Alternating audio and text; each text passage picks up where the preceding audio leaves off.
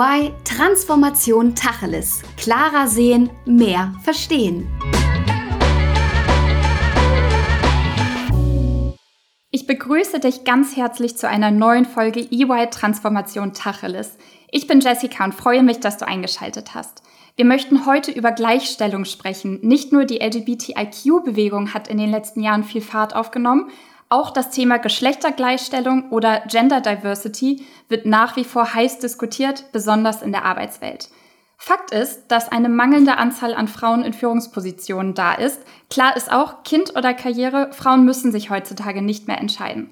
Wie viele Dimensionen das Thema Gleichstellung aber eigentlich hat, wie man eine Unternehmenskultur aufbaut, um den richtigen Nährboden zu schaffen und an welcher Stelle man vielleicht auch aufpassen muss, um keine Überforderung oder gegenteilige Diskriminierung zu schaffen, genau darüber möchte ich heute mit meinen beiden Gästen Isabel Steigner und Nelson Tapken sprechen.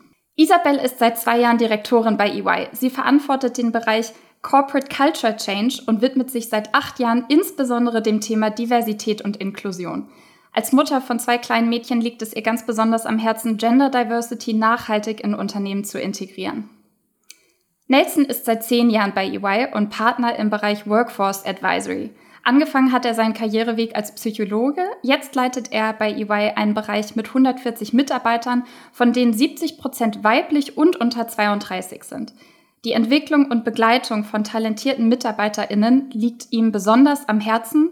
Ebenso engagiert sich Nelson als Mentor im Netzwerk Chancen und setzt sich somit besonders für die Förderung von Menschen mit benachteiligtem sozialen Hintergrund ein. Hallo, ihr beiden. Hallo, Jessica. Hi, Jessica. Wir beginnen wieder mit unserer Entweder-Oder-Kategorie. Ruft doch bitte nacheinander einfach eure Antworten rein. Isabel, am besten du startest dabei. Und äh, ja, dann würde ich sagen, geht sofort los mit der ersten Frage. Gendern durch den Einsatz von Sprache. Ist das für euch ein wichtiges Zeichen oder eine überflüssige Verkomplizierung? Ich würde sagen, ein wichtiges Zeichen. Ich würde es auch sagen, ein lästiges, aber wichtiges Zeichen. okay, sehr gut. Zweite Frage. Frauen in Managementpositionen. Woran scheitert es eher? An dem Unternehmen oder der Gesellschaft? Schwierig, schwierig. Ich nehme aber mal die Gesellschaft. Ich auch. Super, okay. Und dritte Frage, die Pandemie, ist das für euch eher ein Beschleuniger oder ein Rückstoß für das Thema Geschlechtergleichstellung? Doch, ich würde overall sagen, eine Beschleunigung. Würde ich in den meisten Branchen auch so sehen. Also es gibt ein paar, wo es vielleicht nicht so ist, aber ähm, in dem Umfeld, in dem wir uns bewegen, im Consulting und in der Beratung grundsätzlich, ist es so. Okay, perfekt. Dann versuche ich euch mit der vierten Frage noch mal ein bisschen zu challengen. Die Pandemie, ist das für euch ein Beschleuniger oder ein Rückstoß jetzt für das Thema Frauen in Führungspositionen? Sage ich jetzt mal in dem Fall auch ein Beschleuniger. Ja, ich, ich hoffe, es ist ein Beschleuniger. Es bleibt abzuwarten. Okay, super.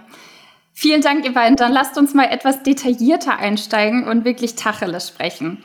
Isabel, viele Unternehmen haben ja den Willen, Frauen zu fördern und Barrieren aus dem Weg zu schaffen. So richtig was passiert ist aber noch nicht, oder?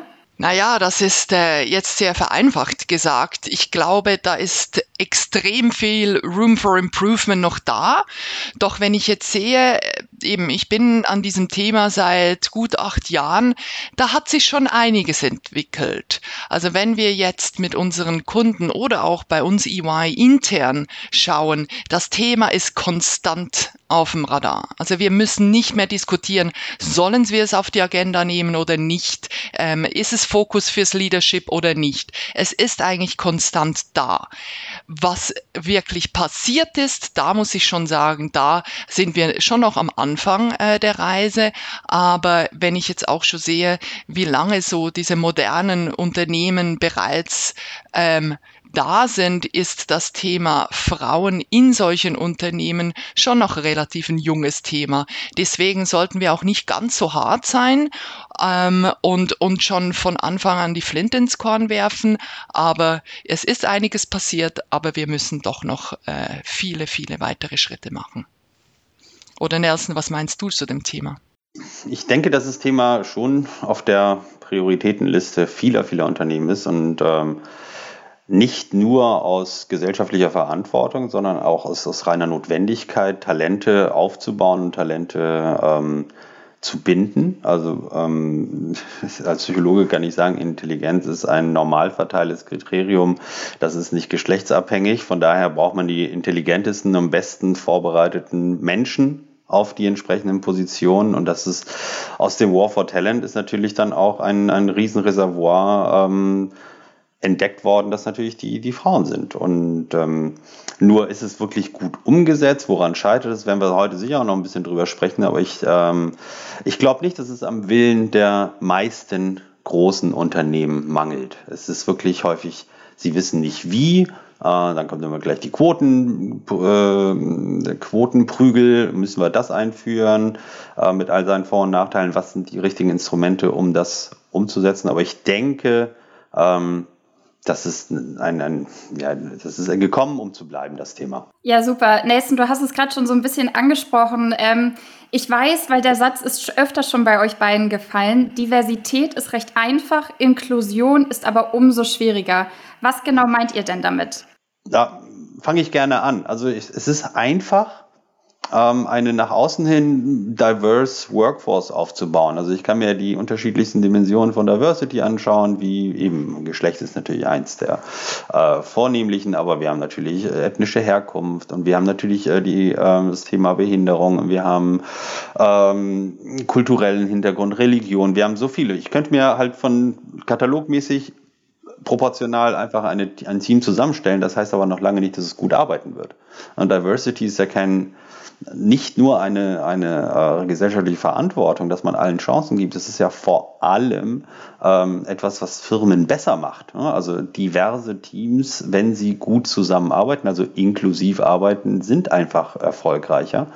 Und ähm, daher ist das Einstellen, das zur Verfügung stellen einer diverse Workforce eine ähm, relativ einfache Übung was schwierig wird, ist, äh, dieses, dieses Orchester äh, zum, äh, zur Symphonie spielen zu lassen. Ja, absolut richtig. Also hier sehe ich doch sehr oft auch bei unseren ähm, Kunden, wenn wir die Diskussion führen, ähm, dass dann auch Frauen oder weibliche Führungskräfte eingestellt werden, ähm, dass äh, die sozusagen eingekauft werden und man froh ist, dass man die Quote hat, dass das große Kommunikation draus gemacht wird. Wir haben jetzt eine neue Head, eine neue Head of so und so. Und diese Frauen dann, äh, bevor das äh, Fiskaljahr dann um ist, äh, das Unternehmen wieder verlassen, wo dann eben das große Thema Kultur, Inklusion eben dann groß reinkickt. Dann frage ich doch auch mal ganz konkret, äh, Nelson, vielleicht an der Stelle dich, weil du es eben mit äh, eingebracht hast. Was braucht es denn konkret, um so ein Orchester zu leiten?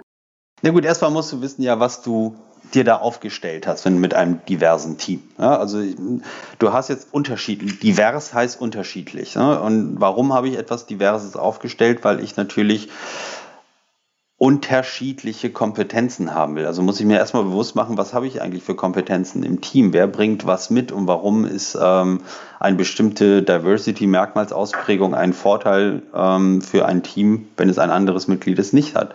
So, wenn ich mir dessen bewusst bin, was ich für Unterschiede eigentlich habe, kann ich mir mit dem Team Gedanken machen, wie bringt man denn diese Unterschiedlichkeit so ein in die Arbeit und in das Produkt, was man erstellt. Das kann eine Dienstleistung sein, das kann ein industrielles Produkt sein, das kann ein Fahrzeug sein, ähm, was auch immer, ähm, um die, diese unterschiedlichen Merkmalsdimensionen halt im, in einem Endresultat umzusetzen. Und dann kann ich auch inklusiv arbeiten. Ne? Also das ist Rücksichtnahme natürlich auf etwas unterschiedliche Bedürfnisse, die auch vielfältig sein können. Aber es ist vor allem zu sehen, ähm, wenn ich das Bewusstsein machen der Unterschiedlichkeit, um dann gemeinsam daran zu arbeiten, etwas Gemeinsames zu erstellen. Das ist für mich der, der Schlüssel. Und dazu kann ich vielleicht auch sagen, aus eigener Erfahrung, Diversität ist eigentlich was sehr Ungemütliches. Also ein diverses Team zu führen oder ein diverses Team zu haben, ist doch irgendwie prinzipiell ein bisschen gegen die menschliche Natur. Man sucht immer seinesgleichen, man sucht äh, sich wohlzufühlen in einer Gruppe.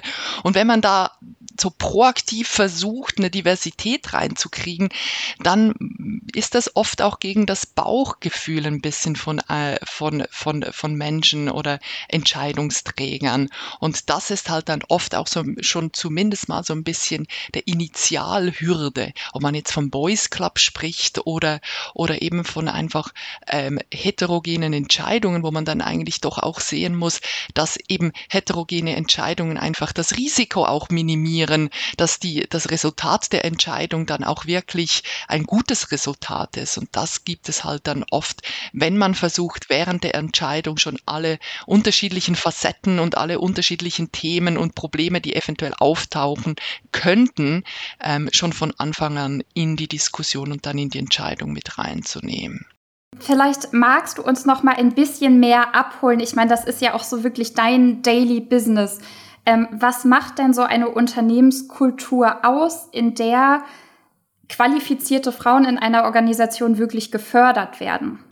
Also es gibt ja eigentlich so das Sprichwort, das ist schon alt. Ich muss ehrlich gestehen, ich weiß nicht ganz genau, wer es dazu mal äh, ins Leben gerufen hat. Ähm, deswegen äh, quote ich es jetzt einfach anonym. Ähm, und das heißt, Diversity is the mix and Inclusion is making the mix work. Und da ist es halt wirklich dann einfach so, dass man ähm, ein, ein allgemeines Unternehmen, eine allgemeine Unternehmenskultur schaffen muss. Und das hängt vom Leadership ab. Das hängt aber auch davon aus, wie, ähm, wie eine Arbeit täglich gemacht wird von den Mitarbeitern, dass man eben früher nach Hause gehen kann, dass man eben ähm, nicht um 8 Uhr morgens Präsenz zeigen muss. Das hat sich ja jetzt dank äh, den letzten paar äh, Jahren, eineinhalb Jahren doch irgendwie auch verändert. Aber es muss eine ganzheitliche Kultur ähm, geschaffen werden, die es jetzt Frauen in unserem Beispiel erlaubt, ihr Bestes zu geben, mit den ganzen Konsequenzen, die, die, ähm, die sie mitbringen möchten. Und das Gute und das Schöne ist ja jetzt, zumindest in der Schweiz, sehen wir je länger, desto mehr, dass auch Männer versuchen, nicht mehr 100 Prozent zu, äh, zu arbeiten. Also es gibt nicht mehr ein, der arbeitende Mann, der einfach arbeiten geht, von Montag von, bis Freitag 8 to, to 5 oder was auch immer. Ähm, und die Frau eigentlich die, die, die Facetten reinbringt von, ich äh, kriege jetzt Kinder und bleibe ganz ganz zu Hause oder ich kriege Kinder und arbeite Teilzeit oder ich kriege Kinder und möchte trotzdem irgendwie es schaffen, 100 Prozent weiter äh, zu arbeiten oder ich hole mir eine Nanny oder nein, ich möchte doch keine Kinder, sondern dass halt jetzt ähm, eben auch äh, je länger, desto mehr äh, junge, junge Väter ähm, dran äh, sind, ihr, ihr Arbeitspensum zu reduzieren. Das ist noch in den Kinderschuhen, das ist aber auch ein ganz großes Thema bei uns ähm, in der Schweiz, wie das gefördert wird. Aber wir müssen müssen wirklich versuchen, da eine Gleichheit reinzubringen, dass jeder eben seine Leistung so reinbringen kann, dass es für ihn stimmt. Da geht es um Psychological Safety in den Unternehmen, die reingebracht wird. Ähm, es geht eben wirklich von den ganzen Policies, über Leadership, über die Kommunikation, also alle eigentlich Triggers, die eine, eine Corporate, äh, Corporate Culture ausmachen. Nelson, du hast ja auch eben den War for Talent angesprochen. Glaubt ihr oder du, dass Inklusion in der Art, also Geschlechtervielfalt, ein entscheidender Faktor zur Bekämpfung des Fachkräftemangels ist? Also das ist sicher eine Perspektive, dass ähm, das Thema ähm, wir, Gleichstellung oder ähm, Förderung von Frauen in allen Positionen, angefangen natürlich von, von äh, Top-Führungskräften bis aber auch allen relevanten äh, Tätigkeiten in einer Organisation, äh, es ein Arbeitgeber macht, damit Reklame zu machen, attraktiver zu werden. Aber das ist erstmal nicht nur Gender, sondern Gender bedeutet ja, was, was, was biete ich denn als Organisation? Ne, also biete ich Flexibilität bezüglich Betreuungszeiten und Isabel hat es vorhin gesagt, wichtig. Das gilt für Männer und Frauen. Es ist, ich, ich, ich wehre mich dagegen, wie Frauen als Problem darzustellen, sondern es muss wirklich so sein, dass Männer, und ich fange immer bei mir selber an, äh, sich hinterfragen müssen, wenn Sie beispielsweise den Antrag eines Mitarbeiters bekommen, eines männlichen, der jetzt ein halbes Jahr oder ein Jahr in Elternzeit gehen will, ich erinnere mich an mein Gesicht beim ersten Mal, das sah aus, nicht dein Ernst. Ja, wobei dann muss man anfangen, den Denkprozess bei sich selbst zu beginnen und sagen, wieso nicht? Hättest du es mal selber auch mal gemacht, als du deine Kinder gekriegt hast. Ja, also daher, wenn man die richtigen Policies, Instrumente zur Verfügung stellt, dass eine Gender Parity auch in der Familie gelebt werden kann, dann wird man absolut attraktiv äh, als Arbeitgeber und kann ein Schritt seinen Wettbewerbern voraus sein, der Wettbewerber, der dann sagt, nee, ich will auf, ich stehe auf Präsenz und äh, sieh zu, ich habe dafür auch einen Kindergarten. Und er sagt, das kind, Kindergarten ist das Problem, ja. Schulen sind das Problem. Äh, wenn, wenn die Grundschule einen die Kinder um 12 Uhr vor die Haustür stellen, das sind ja eigentlich die Themen. Und damit müssen Familien umgehen. An sich ist die Inklusion, das Thema Gender und des Arbeitgebers ja ein Familienthema.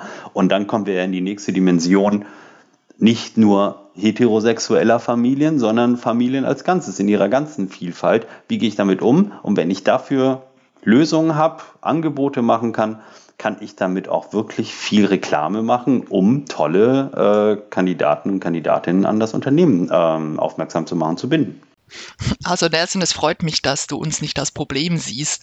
Ähm, aber ich muss leider doch auch die Realität hier ähm, aufzeigen, weil es doch oft immer noch als Problem angesehen wird. Also wenn, wenn wir mit, mit Kunden reden, die dann halt sagen, hm, eine 30-jährige Frau in der Position einzustellen, so, so gerne, wie ich es auch möchte, und dann ist sie weg.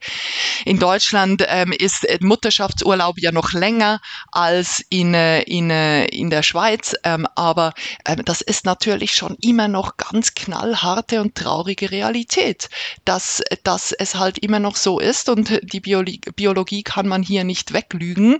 Die Frauen kriegen die Kinder und sind dann mal ähm, einfach für ein paar Wochen, Monat, Jahre, was es dann auch immer ist, weg. Und das ist eben genau die, die, die, das Thema, das wir als nächstes angehen ähm, müssen, dass wir hier wirklich auch Gleichstellung äh, reinbringen. Da hilft es zum Beispiel nicht, ähm, noch mehr Mutterschaftsurlaub für die Mütter zu geben. Wir müssen auch an die, an die, an die Thematik Gleichheit äh, reingehen und sagen, wir brauchen eben auch Vaterschaftsurlaub, der dann eigentlich 50-50 aufgeteilt werden kann, um da wirklich die männlichen und die weiblichen Kandidaten ähm, auf gleiche äh, Level zu stellen. Ja, hast du völlig recht. Nur wie weit geht da, äh, greift eine Organisation dann in, ähm, in, in dein Privatleben ein? Ne? Also Gesetzgeber sagt zumindest in Deutschland, ist natürlich aufgeteilt. Ne? Also die Geschlechter können sich aussuchen, wie sie diese Elternzeit ausgestalten. Äh, ich wehre mich auch ein bisschen dagegen. Ich finde das witzig, dass das Argument von dir kommt, das Thema Biologie. Die Biologie ist, glaube ich, verantwortlich für, sagen wir mal, drei Monate, über die wir reden. Drei Monate sind kein Knockout-Kriterium. Vielleicht kannst du noch die Stillzeit etwas verlängern. Das ist sehr individuell. Aber sagen wir mal, wir haben eine sehr überschaubare Zeit, die ich mit der Biologie äh, rechtfertigen kann, warum Frauen vermeintlich äh, größere Ausfallfaktoren darstellen. Ab diesem Zeitpunkt ist es ja etwas, was die Familien für sich entscheiden müssen, wie sie sich aufteilen. Und dafür müssen die Organisationen, und das kann ich jetzt aus männlicher Sicht ja sehr stark ähm, mal darstellen, die reagieren eigentlich mit noch viel größerem Unverständnis, wenn ein Mann, der gerade auf der Karriereleiter ist, sagt, ich steige jetzt ein Jahr aus und kümmere mich mal um mein, um mein Kind.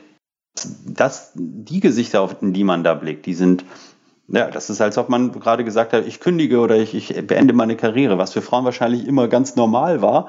Wenn Männer diesen Schritt tun, das ist immer noch unglaublich stark ausgeprägt. Und das ist etwas, woran man kulturell enorm arbeiten muss, gerade bei den männlichen Führungskräften. Da bin ich voll, voll bei dir.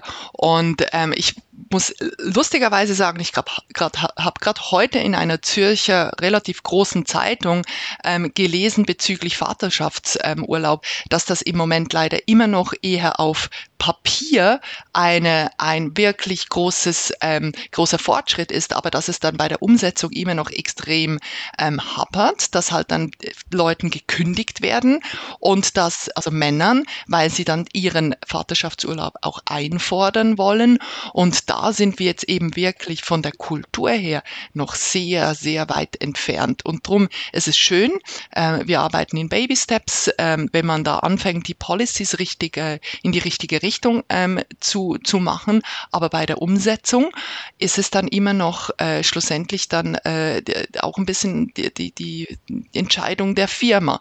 Bei der Entweder-Oder-Frage vor ein paar Minuten habe ich ja dann doch ähm, mich entschieden zu sagen, es ist eigentlich eigentlich die Gesellschaft, die immer noch den größeren Treiber ist. Und da stehe ich immer noch dahinter. Aber die Organisation hat halt manchmal doch auch noch ein bisschen einen Einfluss. Also wenn wir mal so ein kleines Zwischenfazit ziehen würden, würdet ihr schon unterschreiben, dass sich doch in Unternehmen und der Gesellschaft aktuell etwas tut, wenn auch in ganz kleinen Schritten? Also ich würde unterschreiben, dass sich in den Organisationen und Unternehmen sehr viel tut, äh, dass die zumindest im, wenn man so will, materiellen Recht, in den Policies ändert sich wahnsinnig viel. Ähm, gesellschaftlich und in der Umsetzung sind wir immer noch in sehr, sehr kleinen Schritten unterwegs. Und ich meine, Isabella und ich haben ja gerade nur das Thema einer ganz kurzen Zeit des Menschseins, nämlich wenn man Eltern wird, äh, sein. Das, das löst ja immer noch nicht das Problem, dass es ja immer noch eine systematische, wenn man so will, Benachteiligung von Frauen auf dem Weg in die Top-Führungsebenen gibt. Also ich meine, wenn ich mit 45 oder 50 dieses Argument anbringe, ist es ja keins mehr. Da ist der Familiengründung ja häufig vom Tisch. Lasst uns noch mal einen anderen Aspekt mit einbringen, nämlich die Pandemie. Ich hatte es ja auch eingangs schon gefragt. 2020 und 2021 hat sich in unserer Arbeitswelt ja deutlich viel verändert und insbesondere wo und zum Teil auch wann wir arbeiten können. Isabel, ähm, was konkret hat sich denn für dich verändert ähm, während der Pandemie für das Thema Gender Diversity? Sehr gute Frage. Ich kann das vor allem jetzt an, an meinem Beispiel mal äh, meine eigene Story scheren. Eben wie äh, einführend schon gesagt, ich habe zwei kleine Kinder, fünf und acht. Ähm, und als die Pandemie ausgebrochen ist, auch bei uns in der Schweiz, war zuerst natürlich mal totaler Lockdown. Das war dann für mich natürlich auch gerade mal die Totalkatastrophe. Also ich muss ehrlich gestehen, ich hätte das nicht lange überlebt. Dass, äh, dass, dass diese Doppelbelastung, das war schon eine extreme ähm, eine, eine, eine extreme psychologische Belastung dann auch. In der Schweiz hatten wir danach das Glück, dass dann die Schulen und Kindergärten sehr schnell wieder aufgegangen sind. Und das hat dann eigentlich eben dazu geführt, dass ähm, dieses Homeoffice, das dann eigentlich da ist, äh, ganz viele Möglichkeiten für mich aufgetan hatte. Und ich muss gestehen, ich äh, war ähm, ein eher äh, Homeoffice-Gegner. Ähm, ich bin sehr gerne ins Büro gegangen. Ich habe auch diese psychologische Distanz zwischen Büro und dann wieder zu Hause gerne genutzt, um abzuschalten und mich eben wieder als ähm, auf meine Rolle in der Familie einzu, ähm, einzugrooven. Und, ähm, und das ist natürlich jetzt schon verloren gegangen. Also die, die Diskussionen, die ich auch führe ähm, mit Kunden oder Kolleginnen ähm, zum Thema im Abstand, weil man alles in den gleichen vier Wänden macht, das ist natürlich schon äh, extrem da. Aber eben wieder auf mein Thema Gleichstellung ähm, Mann-Frau sieht man auch vor einem Bildschirm natürlich äh, nicht, ähm, ob die Person gerade vor fünf Minuten noch äh, das Kind in Mittags Mittagsschlaf geschaukelt hat oder ähm, die das Kind wieder zur Schule zurückgeschickt hat. Also man hat da ähm, viel mehr die Möglichkeit auch ähm, in der Situation, wenn man an diesem Videocall ist oder in der Meeting ist, dass man physisch sieht, äh, genau eins zu eins gleich zu sein und kann sich schneller rein und wieder rausklinken. Das ist selbstverständlich nur ein Beispiel, aber ähm, ich versuche mich auch immer auf die positiven Seiten ähm, allgemein als Lebensmotto zu, äh, zu konzentrieren. Und da habe ich jetzt als, als Führungsperson und eben Mutter und 100 Prozent arbeiten, halt, habe ich schon sehr, sehr viel gewonnen und an dieser Flexibilität ähm, habe ich schon, schon sehr, sehr viel gewonnen. Nelson, wie erlebst du das denn in deinem Team? Ja, ähnlich. Ähm, für mich war es ein, ein, ein riesen Transformation. Ich war auch wie Isabel eher ein, Bürogänger oder beim Kunden natürlich sein. Wir haben hier eine sehr starke Präsenzausprägung bei Kunden gehabt, wo wir schon froh waren, oh, nicht fünf Tage die Woche, sondern nur vier Tage die Woche reisen. Da sind wir ja kalt gebremst worden. Ich glaube, es war der 13. März. Da hieß es, ihr bleibt jetzt alle zu Hause. Und ähm, es war unfassbar heilsam für alle zu sehen, dass dieser Präsenzkult ähm, wirklich völlig übertrieben war in unserer Branche, aber ich glaube in vielen anderen Branchen auch.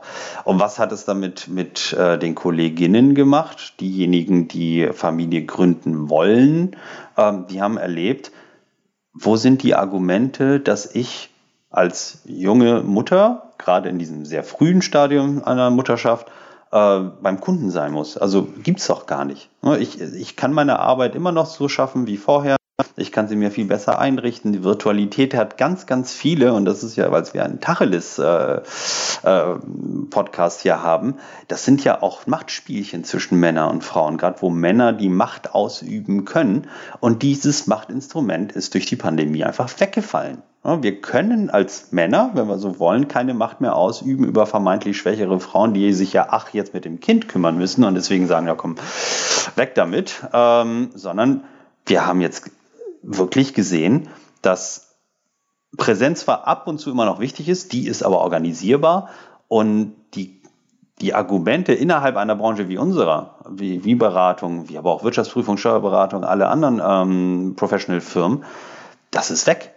Es gibt das Argument nicht mehr, du bist nicht mobil und es gibt auch das Risiko nicht mehr, wenn jetzt Kolleginnen in, in dieser Pandemie, den Fall hatte ich, na doch, hatte ich doch, ähm, nochmal ähm, äh, Mutter werden, dann sind die halt mal zwei Monate nicht am Bildschirm. Aber sie sind immer noch per Mail erreichbar. Also gefühlt ist die Distanz viel geringer geworden durch, durch die Virtualität. Und ich hoffe, hoffe, hoffe wirklich, dass wir diese Erkenntnisse in eine, hoffen, in eine normale Zukunft äh, auch transportieren können. Danke, Nelson, super. Ähm, lasst uns noch mal ein, zwei Gegenstimmen mit aufnehmen. Und zwar ist ja auch manchmal die Frage, wie viel Förderung und Aufklärung ist eigentlich noch hilfreich und zielführend? Oder gibt es auch diesen Moment, wo der Bogen eben so ein bisschen überspannt ist, also im schlimmsten Fall sogar eine gegenteilige Diskriminierung entsteht? Ähm, vielleicht ganz kurz, seht ihr diesen Fall häufig und wie findet man am besten das Gleichgewicht? Ja, da fange ich doch gerne mal an. Also wir, wir sehen halt doch schon bei, vor allem bei Kunden, die mit dem ganzen Thema Diversity, das halt eben sehr schnell zum Thema Gender Diversity ähm, äh, mal primär ähm, platziert wird, sehen wir dann schon, dass man dann zuerst mal versucht, wie kann ich die Frauenförderung machen. Und dann gibt es eben ganz viele Themen mit, wir machen äh, Events und Programme und Sessions und Mentoring für Frauen was dann eben sehr, sehr schnell dann eben auch ins Gegenteilige ähm, führt, wo dann die Männer wirklich sagen, na ja gut, ich bin jetzt der 45-jährige weiße Mann ähm, und gehöre genau in gar keine Minority-Gruppe. Was gibt es denn eigentlich für, für mich, was dann eben wieder Corporate Culture mäßig in der Unternehmenskultur wieder halt in die falsche Richtung führt und eben dann eher zu negativen ähm, Vibes im Thema Teamkultur führt. Von daher, das ist wirklich wirklich ein sehr, sehr gefährliches äh, Thema. Ja, ist es. Es ist ganz, es eine Gratwanderung, aber es ist auch, wenn wir diesen Gender Gap schließen wollen, und das wollen wir, dann musst du zum Teil äh, positiv diskriminieren. Also ich bin kein Fan der Quote, aber ich bin Fan von äh, situativen Entscheidungen, wo man halt auch manchmal zugunsten einer Disbalance der Grundgesamtheit entscheiden muss. Das heißt, ich habe eigentlich viel, viel mehr Männer und viel weniger Frauen zur Verfügung, aber ich wähle trotzdem aus dem Pool der, der Frauen eine, um diese Position zu besetzen, um eben auf dieser Ebene letztendlich diese, diese Parität irgendwann herzustellen. Das ist doof. Ich muss es erklären, warum ich es tue in der Organisation. Aber wenn ich es nicht tue, bewegen wir uns gar nicht. Ich würde mit euch gerne noch mal einen wichtigen Aspekt der Geschlechtergleichstellung aufgreifen, nämlich das dritte, also nicht binäre Geschlecht. Denn es gibt ja eben auch Identitäten, die sich vielleicht nicht ausschließlich als männlich oder weiblich definieren. Und insbesondere der Gesetzgeber war ja recht schnell und hat auch veranlasst, dass es ein divers, beispielsweise in Stellenausschreibungen gibt. Ähm, Isabel Nelson, ich weiß, es ist mehr eine Vermutung als jetzt eine konkrete Vorhersage, aber könnt ihr euch vorstellen, wie sich das zukünftig entwickelt? Also wird es hier bald vielleicht auch eine Quote geben? Also ich fange gern an, weil äh, ich finde es großartig, dass der Gesetzgeber so schnell war. Oder vielleicht werden die Menschen, die nicht binäre Geschlechtsidentität sagen, das war nicht schnell. Aber es war schnell für einen Menschen wie mich und es ist umgesetzt worden und ich bin damit relativ allein gelassen worden. Ich weiß nicht, wie, wie ich mit dem, mit dem dritten Geschlecht oder mit nicht-binären Geschlechtsidentitäten umzugehen habe. Also da ist noch ganz, ganz viel Schulungsbedarf, Lernbedarf, äh, weil wir sagen, ja, Diversity, es ist etwas anderes.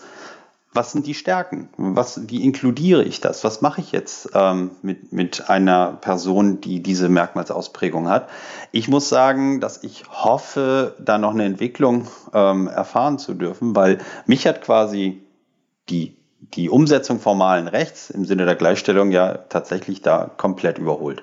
Ja, und ich glaube, da geht es dir Nelson genau gleich wie den meisten Firmen, mit denen wir momentan zu tun haben. Es ist ein Thema, ähm, es, wird, es, es wird angesprochen, es wird rapportiert, aber genau zu wissen, wie man ja jetzt das dann auch kulturell umsetzt, kommunikativ umsetzt, leadershipmäßig umsetzt, ähm, das ist, das ist momentan überhaupt noch kein Thema.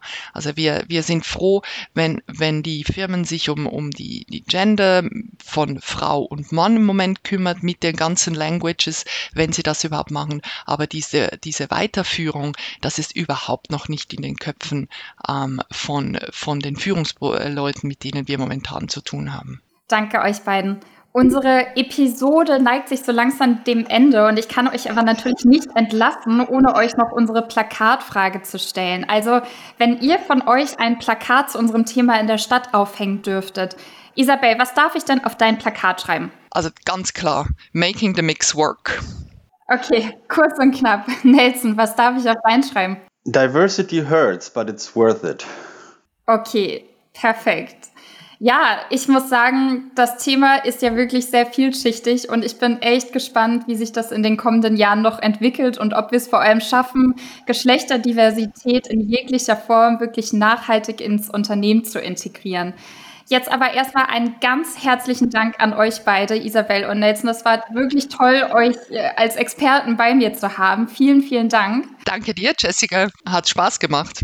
Danke, Jessica, für die tolle Moderation. Super. Und wenn euch da draußen diese Folge auch so gut gefallen hat, dann dürft ihr diese Folge natürlich gerne liken, teilen, kommentieren, aber auch natürlich weiterempfehlen. Und wir freuen uns, wenn ihr das nächste Mal wieder mit dabei seid. In der Zwischenzeit könnt ihr natürlich wie immer gerne mit Fragen oder auch mit Themenvorschlägen auf uns zukommen. Dazu erreicht ihr uns unter der E-Mail-Adresse podcasts.de.ey.com. Bis zum nächsten Mal. Das war EY Transformation Tacheles. Klarer sehen, mehr verstehen.